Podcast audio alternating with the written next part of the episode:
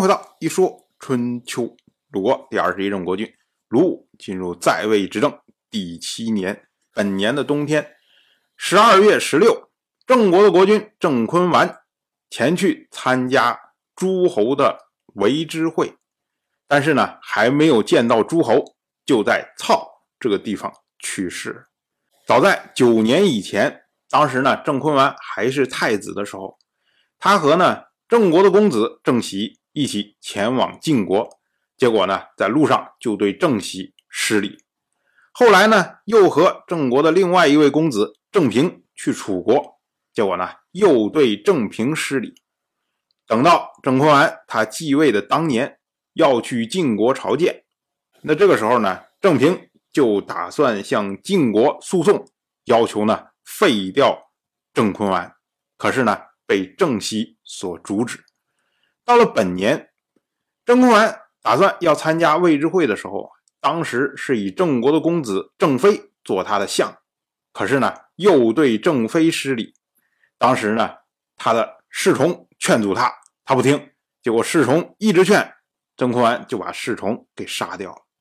那这一下呢，让郑飞怒不可遏，于是呢，一行人走到操这个地方的时候，郑飞就派人。趁夜暗杀了郑坤完，然后呢，向诸侯发出讣告，说郑坤完他是暴病而亡。结果郑飞紧接着就拥立了郑坤完的儿子郑家做了郑国的国君，而这位郑家呢，本年年方五岁。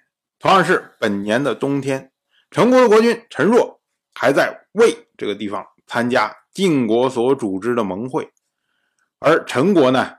也仍然在楚军的包围之中，所以呢，陈人对于楚军非常的忧虑。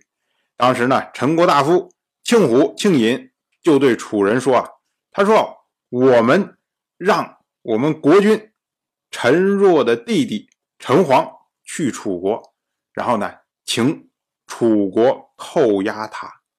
那楚人就同意了。”紧接着呢，这个庆虎、庆尹又派人去告诉还在会上的陈若，他们说啊，楚人扣押了您的弟弟陈黄，您如果不回来的话，群臣不忍心社稷宗庙被毁，恐怕会有其他的想法。其实庆虎、庆尹的意思就是说啊，看本来呢，您出去参会，哎，由您弟弟在这儿坐镇，这是。万事无忧啊！可是呢，如今您的弟弟被楚人扣押了，国内没有您的主心骨啊！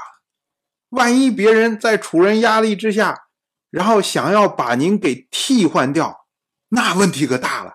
所以呢，您赶快回来吧。那陈若他哪知道这是庆虎庆隐的计呀？结果心里面一想，哎呦，这我搞不好还没有等到联军去救陈国，我这国君位置都没了。于是呢，他就独自从为之会上逃会回国。我们要说啊，这个逃会这个事情啊，实际上是非常严重的事情。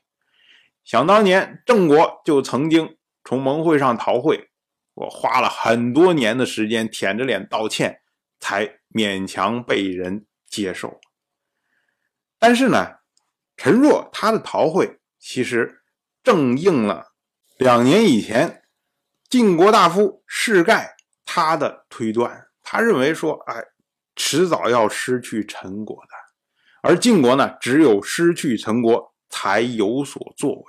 所以呢，陈若这次逃会就使得晋楚之间的争霸又变了一个新的格局。当然，我就这么一说，您就那么一听。感谢您的耐心陪伴。如果您对《一说春秋》这个节目感兴趣的话，请在微信中搜索公众号“一说春秋”，关注我。您不仅能得到《一说春秋》文字版的推送，还可以直接和我互动交流。我在那里等待您的真知灼见。